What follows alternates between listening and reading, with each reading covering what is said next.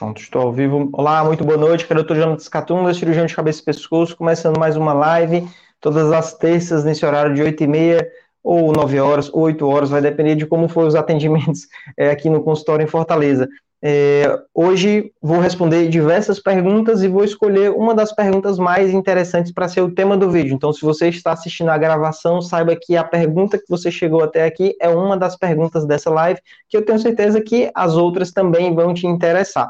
Nas terças entro ao vivo, nas sextas, de 18 horas, depois dos atendimentos também entro ao vivo para responder várias perguntas de quem chega perguntando no chat. Estou vendo aqui já tem algumas perguntas, Adriana, Gêmea, Laura. Essa live também está sendo transmitida no Facebook e no Instagram, então estou vendo aqui já algumas pessoas entrando lá no Instagram também, tá? Então, é, todos os dias aqui no YouTube tem vídeo novo, todo vídeo, todos os dias lá no Instagram também tem conteúdo novo, então sugiro você me seguir em todas as redes sociais, caso o seu problema seja doença da tireoide ou algum problema de cirurgia de cabeça e pescoço, sempre trazendo informação de qualidade. Essa semana, quarta e quinta, atendimentos online, amanhã não tem mais vaga, quinta tem algumas, Sexta-feira, atendimento em Fortaleza. Sábado, atendimento lá em Itapipoca. Né, atendo geralmente pacientes de várias cidades ali ao redor. Semana que vem, atendimentos em Maranguape. Quinta-feira, no sábado, atendimento em Quixeramobim. Eu deixei de atender em Quixadá. E também atendimentos online. Tá? Então vamos começando aqui algumas perguntas, né?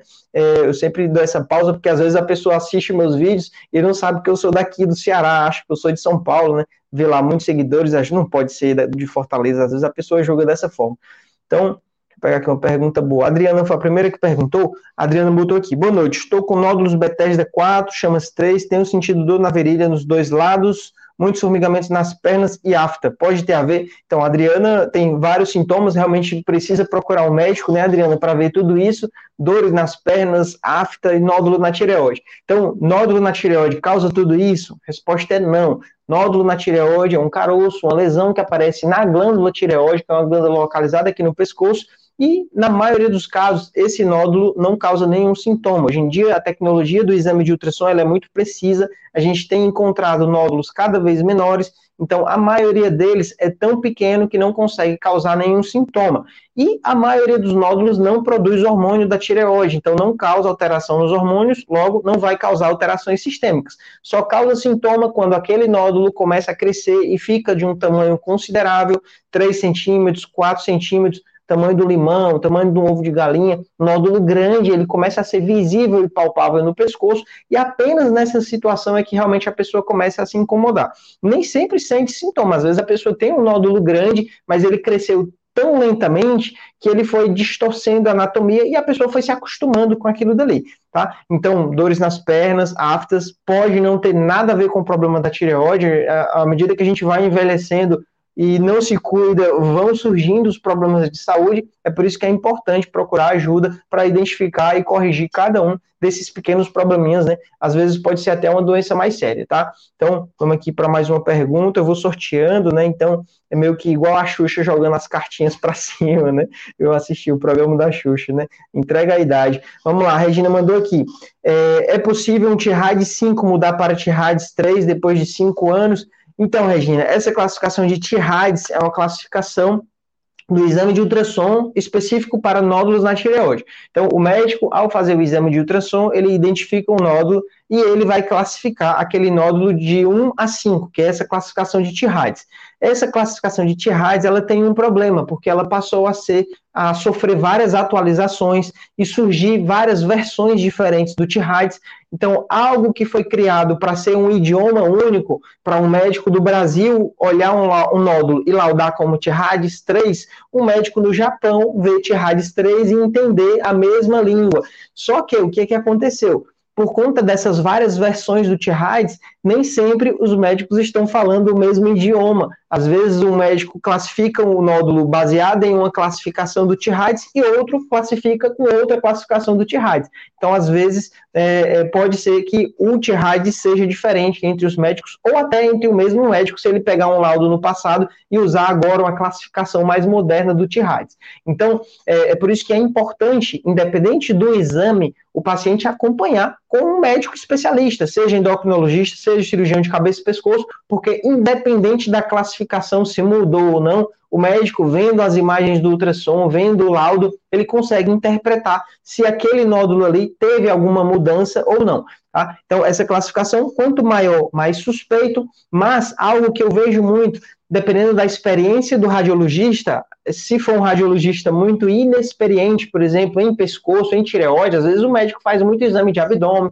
faz muito exame de mama, ginecológico, mas tireoide, pescoço não é o dia a dia dele. Então, às vezes, ele lauda ou ele peca por excesso, chamando um nódulo que nem é tão suspeito de TIRAD 5, ou o contrário, tá lá um nódulo a cara do câncer e ele laudou como um TIRAD 2 e 3, deu uma pontuação menor. Então, é por isso que independente do exame de ultrassom, você precisa procurar um médico para mostrar esse exame, porque é quem de fato vai conversar com você, vai ver todo o seu histórico, vai ver se o seu caso tem risco realmente ou não de ser um problema mais sério e vai indicar o exame de punção. O médico que faz o exame de ultrassom, ele está ali apenas dando uma olhada realmente para dar um laudo para interpretar o caso. Mas quem de fato deve conduzir o caso, vendo todo o histórico do paciente, é o especialista, é o endócrino ou o cirurgião de cabeça e pescoço, tá? Então, respondendo a pergunta, é possível sim. Ao longo do tempo, o nódulo pode sofrer mudanças, mas o que a gente vê com frequência maior é o exame em si né, sofrer variações entre observadores diferentes. É, se você fizer no mesmo dia ultrassom em três clínicas diferentes, pode ser que você tenha três pontuações diferentes do T-RADS. E não necessariamente o nódulo mudou, mas sim o observador julgou de uma forma diferente. Tá? Pergunta interessante, né? Vamos aqui pegar uma pergunta do Instagram para a gente ir variando. É, vamos lá, Eliane. Fiz tiroidectomia total há dois anos e hoje ainda sinto inchaço e dores na cirurgia, o que ocasiona esse tipo de inflamação ou infecção. Realmente, Eliane, eu não tenho como avaliar o seu caso, não é comum, não é nada comum. Dois anos depois, a pessoa tem inchaço e dor no local. É algo que precisa ser investigado, saber o que é, se existe algum nódulo que sobrou, algum linfonodo, se o problema não tem nada a ver com a cirurgia, é algo do pescoço, se você está associando a cirurgia, por exemplo, um torcicolo ou um problema de refluxo, né? Ou se realmente tem alguma fibrose ou alguma queloide ou até uma recidiva do câncer. É algo que realmente você precisa ver isso em consulta. Não é nada comum ter dor depois de tanto tempo. Inclusive, dor em cirurgia da tireoide não é algo comum. Existem pacientes que operam dois dias, três dias depois da cirurgia, o paciente para de tomar os remédios para dor, esqueceu de tomar e não sente a dor, não sente o incômodo. Então, né, é uma cirurgia que, na maioria dos casos, dói muito pouco. Pergunta da Sheila, pergunta interessante. Sheila mandou aqui: hipertireoidismo tem cura? É, então, Sheila, depende de como você considera essa cura, né? Se a cura for deixar de ter hipertireoidismo, sim, essa pessoa fazendo o tratamento chega a um ponto que ela deixa de ter hipertireoidismo. Mas algo que é muito comum no paciente que tem hipertireoidismo, independente da causa, é que um dia esse paciente acaba tendo hipotireoidismo. Acontece na maioria dos pacientes. É como se essa tireoide que estava no hiper, produzindo muitos hormônios, chega uma hora que a pessoa deixa de ter o hiper, passa a ter o hipo, por exemplo, paciente que tinha hiper foi tratado com cirurgia, tirou a tireoide, essa pessoa tem hipo, aí precisa fazer o tratamento do hipo para viver bem, para não ter nenhum problema. Da mesma forma, paciente que tinha hipertireoidismo fez iodoterapia, o iodo radioativo destruiu a tireoide, essa pessoa vai ficar com hipo. E os pacientes que trataram com remédio e conseguiram tirar o remédio, eles podem até passar um tempo dentro do normal, mas chega uma hora que a tireoide para de funcionar por conta da doença, por conta do tratamento, e aí essa pessoa precisa tratar com remédios, tá? Então, quando você fala, tem cura? Tem, vai sair do hiper, mas vai chegar uma hora que vai ter o hipo e vai ter que tratar esse hipo, tá? Então, cura é algo que a gente costuma ver em doenças agudas, em infecções. Tá lá uma infecção de garganta, tomou um antibiótico, ficou curado as doenças da tireoide, elas são de outro tipo, são doenças crônicas, que muitas delas ainda não temos cura de conhecida na medicina, a pessoa precisa fazer tratamento por tempo indefinido, praticamente para o resto da vida, porque nós não temos ainda outra saída. Se a tireoide deixou de funcionar, você vai ter que tomar hormônio, né, até que surja outra forma de tratar, tá? Com a garganta seca, falei um pouco, falei muito hoje, hoje eu gravei muitos vídeos, perdão. Então vamos lá para uma pergunta aqui do no Instagram, né? Vamos alternar aqui. Tem muita gente no Instagram. Vou pegar aqui. É... Pergunta da Mabelle. Nódulo de 4 centímetros de tireoide Hashimoto. É obrigado a fazer logo punção? Não, é assim. Ah, o exame de punção, quando é que a gente solicita esse exame? Quais são as principais indicações? Existem duas indicações principais. Se você tem um nódulo grande na tireoide, é, esse nódulo ele tem indicação de punção. Nódulo acima de 2 centímetros, praticamente todos os nódulos têm indicação de punção. Então, se você falou 4, né, provavelmente tem indicação de punção. E a outra indicação é quando o nódulo é muito suspeito de ser câncer. Então, se você tem um nódulo sólido, hipoecóico, com margens irregulares, com microcalcificações, que está crescendo ao longo de, do tempo, mesmo esse nódulo tendo menos de um centímetro, ele já merece ser puncionado, porque ele pode ser um câncer de tireoide e o exame de punção vai conseguir confirmar isso na maioria dos casos de nódulos suspeitos. Então, são essas duas indicações.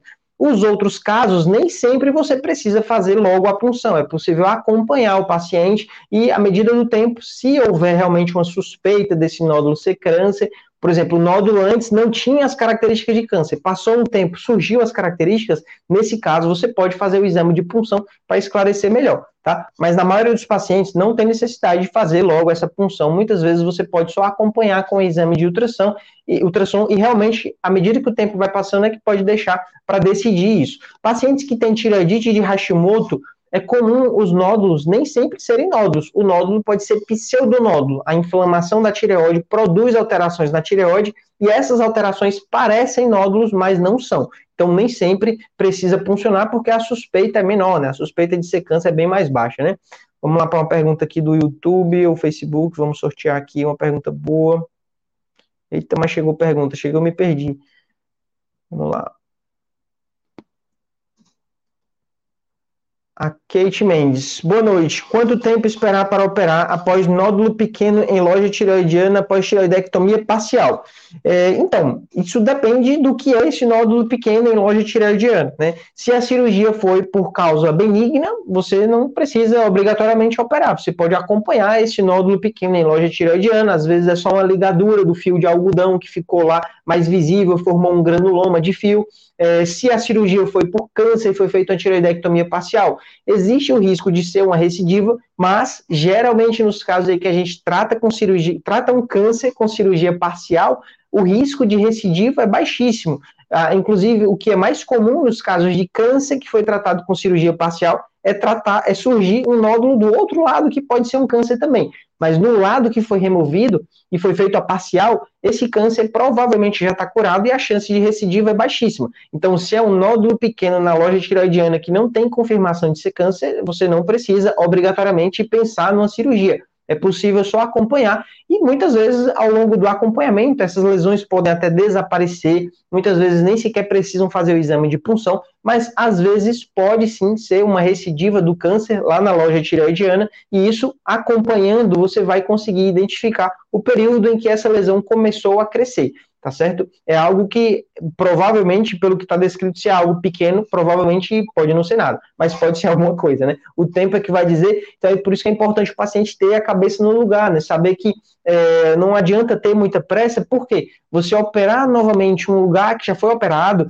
isso envolve riscos. E os riscos são ter lesão do nervo da voz, ter lesão das paratireoides. Então, esses riscos podem ser maiores do que o do próprio câncer de tireoide, que é um câncer que não mata na maioria dos pacientes. Então, você causar uma sequela como uma paralisia de prega vocal e a pessoa ficar rouca, ou até ter que usar o traqueóstomo, você causar um hipoparatireoidismo e as paratireoides pararem de funcionar, o paciente sem cálcio, tendo que tomar muitos comprimidos de cálcio, essas complicações elas afetam a qualidade de vida e podem ser muito piores do que o câncer de tireoide. Então, é algo que precisa sempre ser pesado né, em, em, cada caso. Né? Você não vai partir direto para uma cirurgia, porque pode acontecer isso. Na maioria dos casos não acontece, mas pode acontecer. Então, risco é algo que a gente tem que avaliar bem, de acordo com o caso. Né? Vamos pegar aqui uma pergunta do Instagram.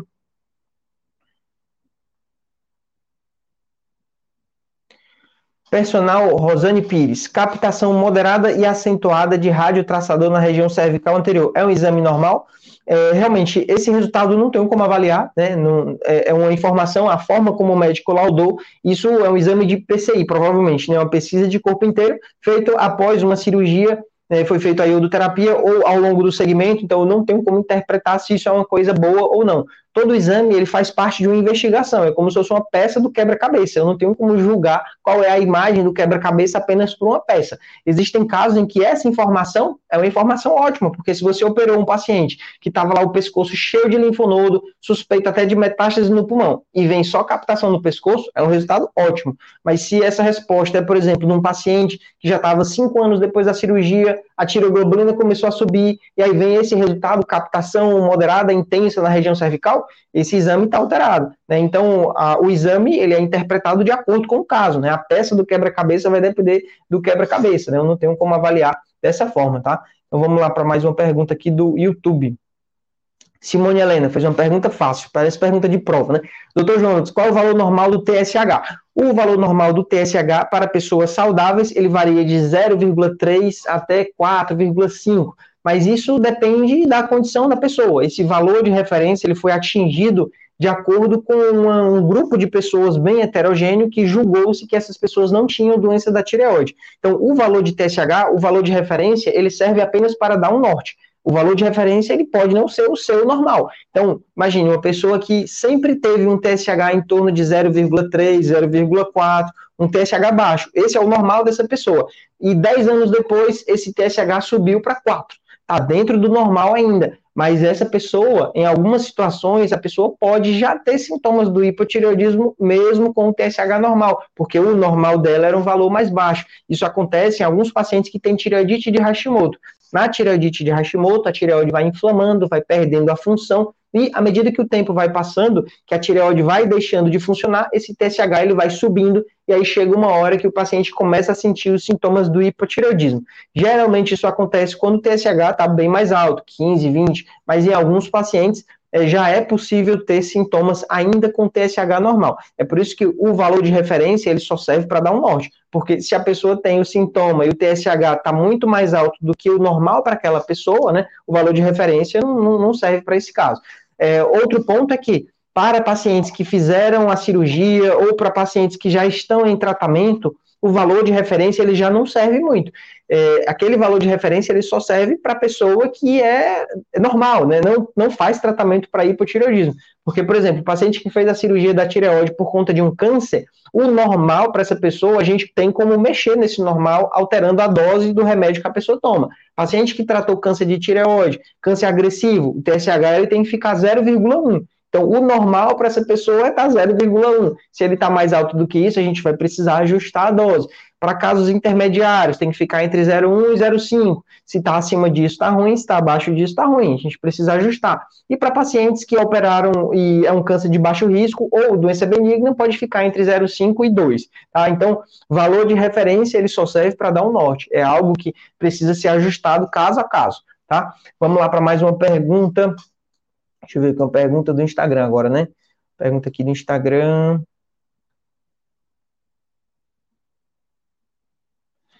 Pergunta da Fly, Flyta. É, vou, vou, ler bem rápido sua pergunta, porque não tem muito como ajudar. De, doutor, depois da ioterapia, estou tomando por ano de 100 e outro de 150 está muito baixo. O que eu faço? Me ajuda, por favor. Esse tipo de ajuda, não tenho como orientar aqui, não tenho como passar um remédio para você mexer no seu tratamento. Isso é algo feito em consulta médica. Consulta, infelizmente, ao longo dos anos, ela foi sendo cada vez mais desvalorizada por planos de saúde, pelo SUS, médicos recebendo muito pouco, cobrando um valor ridículo, aceitando um valor ridículo, então fazem consulta de qualquer jeito, muito rápido, o paciente paciente sai sem o problema estar tá resolvido e acaba que a pessoa vai convivendo com o problema assim, né? Então, realmente é algo que tem que ser visto em consulta médica, né? O tratamento não pode ser feito por uma live respondendo pergunta.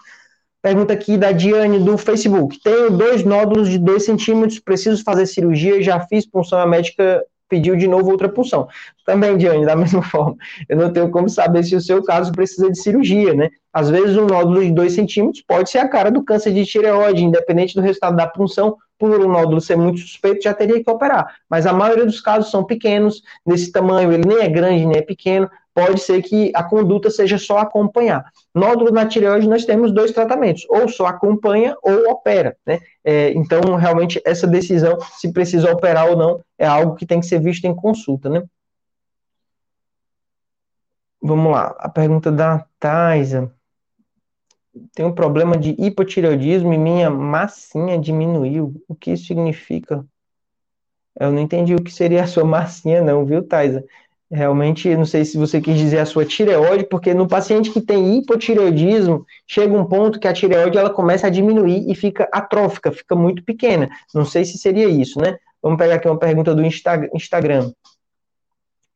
Pergunta da Denise, cadê a pergunta boa? Operei um cisto maligno, carcinoma papilífero. No exame mostrou invasão linfática. O que isso significa? Então, Denise, essa informação, a invasão linfática, invasão vascular, invasão perineural, essas informações elas são muito úteis quando a gente encontra no laudo para avaliar o risco desse câncer voltar. Então, quando o patologista está lá olhando no microscópio e ele encontra o tumor invadindo um vaso linfático, ele descreve lá, invasão linfática presente.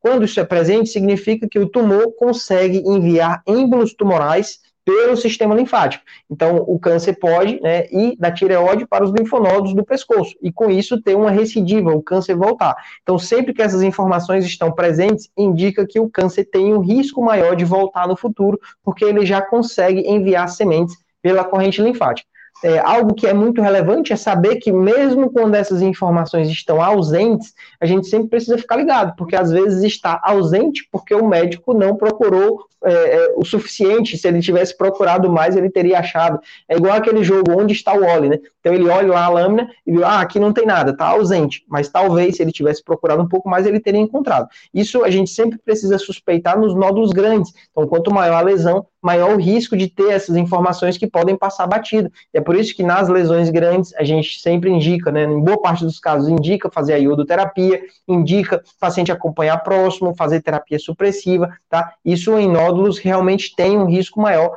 de ter recidiva, tá? Vamos lá para a próxima pergunta, né? É, claro, nos casos de pacientes com mais de 50 anos, né, que o risco é mais agressivo. Bom, que é exatamente o que eu estava falando. A pergunta da Cláudia. Ô, noite, tem um carcinoma papilífero de 6 centímetros grudado na tireoide, a tireoide está bem maior. Eu não entendi muito bem o que seria isso, Cláudia. Mas assim, nódulo de 6 centímetros é um nódulo grande.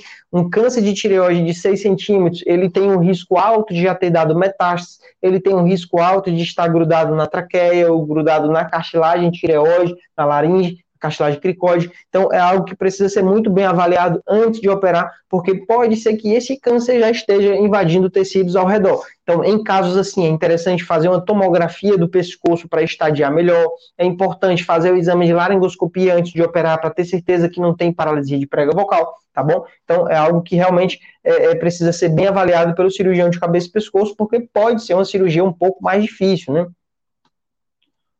Vamos lá para mais uma pergunta.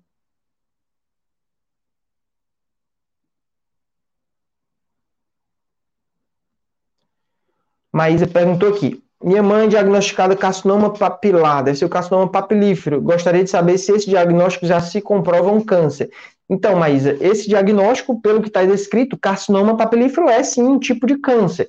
É, esse exame, quando é feito antes da cirurgia, é uma biópsia, né, uma punção, uma citologia, é algo que ainda não é 100%, mas na maioria dos pacientes é 99%, né? Então, é algo que indica a cirurgia que é o principal tratamento do câncer de tireoide, tá? É, quando se fala câncer, é importante saber diferenciar, ter calma, porque o câncer, no passado, era uma doença que as pessoas não podiam nem ouvir a palavra, porque era, significava morte, a pessoa não tinha tratamento algum. Hoje em dia não é mais assim, a medicina evoluiu bastante e a maioria dos casos é altamente curável. É uma pedra no sapato. A pessoa vai ter que passar por um tratamento, no caso da tireoide, uma cirurgia, interna no dia, opera, vai de alta no dia seguinte, vai ter ali uma semana, duas semanas de recuperação, que a maioria dos pacientes consegue superar tranquilamente, vai ter que tomar um remédio, às vezes precisa complementar essa cirurgia com iodoterapia, mas fora isso, a maioria dos pacientes vai ficar curado e vai ter uma vida muito boa. Então não é algo tão ruim, né? às vezes a gente não entende os caminhos de Deus, né? A pessoa não tem culpa de ter tido esse tipo de câncer, nós não sabemos a causa, mas sabemos que ele é altamente curável, então não é para ficar tão abalado, perder noites de sono. É difícil falar assim, né? Porque quem está passando por isso né, fica pensando sempre lá na frente como é que vai acontecer. A pessoa acha que vai ter que vai cair o cabelo, vai fazer quimioterapia, sendo que no câncer de tireoide não é nada disso, tá? Importante procurar bons profissionais, né, para fazer esse tratamento e não ter o, nenhuma sequela, nenhum problema, né? Vamos lá, deixa eu ver aqui uma pergunta boa para a gente terminar essa live.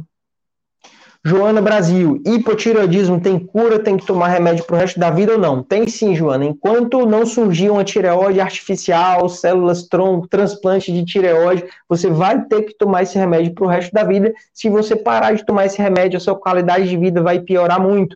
Se você foi diagnosticado com hipotireoidismo, é porque a sua glândula tireoide não produz mais hormônio. Né? E aí, se você não tomar esse remédio, o seu corpo vai ter cada vez mais sintomas desse hipotireoidismo, vai começar a ter muita retenção de líquido, ficar todo inchado, vai começar a ter muito sono, muito cansaço, não vai ter disposição para nada, vai chegar uma hora que vai ter tanta fraqueza muscular que não vai conseguir nem andar, nem se levantar, vai ficar preso numa cama e vai chegar uma hora que vai entrar em coma e pode até morrer. Isso é algo que demora muitos anos. Então, ah, não é nada saudável a pessoa tentar brigar com a doença, não aceitar tomar um comprimidozinho tão pequeno, né? Às vezes eu não entendo a cabeça dos pacientes que, por conta própria, abandonam o tratamento, deixam de tomar o remédio, deixam de fazer os exames e, quando voltam, estão lá péssimos, a qualidade de vida horrível, a pessoa com muita ansiedade, às vezes até com depressão, não consegue fazer nada porque não estava tomando o remédio. É um remedinho que dá no posto ou até comprado, ele é bem barato, então não faz sentido você não tomar. Às vezes a pessoa quer uma cura, uma resposta mágica, um suplemento natural, um remédio milagroso que não existe. Né? A gente vai envelhecendo e os problemas vão aparecendo. É natural ao ser humano adoecer. Né? E nós temos que tratar. Né? Então, alguns pacientes é, insatisfeitos acham que é um complô da indústria farmacêutica de criar doenças, né? sendo que, na verdade, a gente adoece e os remédios eles são a solução, pelo menos que paliativa desses problemas. Tá? Então, não ache que o caminho é não tomar esse remédio, pelo contrário, dê graças a Deus que existe esse tratamento, porque no passado não existia. E os pacientes que faziam a cirurgia da tireoide, por exemplo, eles morriam. Depois de cinco anos depois, a pessoa ficava totalmente. É, qual é a palavra que hoje em dia a gente tem que falar? A pessoa ficava bem quase um deficiente mental. A pessoa ficava meio que retardado, não tinha cognição para nada, ficava bem, bem apático, sem a glândula tireoide, sem o hormônio. Então, não é esse o caminho. O caminho é você tomar esse remédio que consegue ter uma vida totalmente normal, tá? Então, vou encerrando por aqui, pessoal. Muito boas perguntas de vocês. Espero que tenham gostado dessa live, né? É, tentei responder o máximo de perguntas do Instagram, do YouTube, mas infelizmente nem sempre consigo responder todo mundo. E é isso. Até a próxima. Semana, sexta-feira tem live de novo. Semana que vem tem live de novo, tá? É isso aí. Valeu. Não esqueçam de curtir esses vídeos que eu faço, comentar, compartilhar. Isso ajuda muito esse canal a crescer. E quanto mais esse canal cresce, mais eu consigo me dedicar produzindo conteúdo para vocês. Beleza? Forte abraço e até a próxima. Valeu.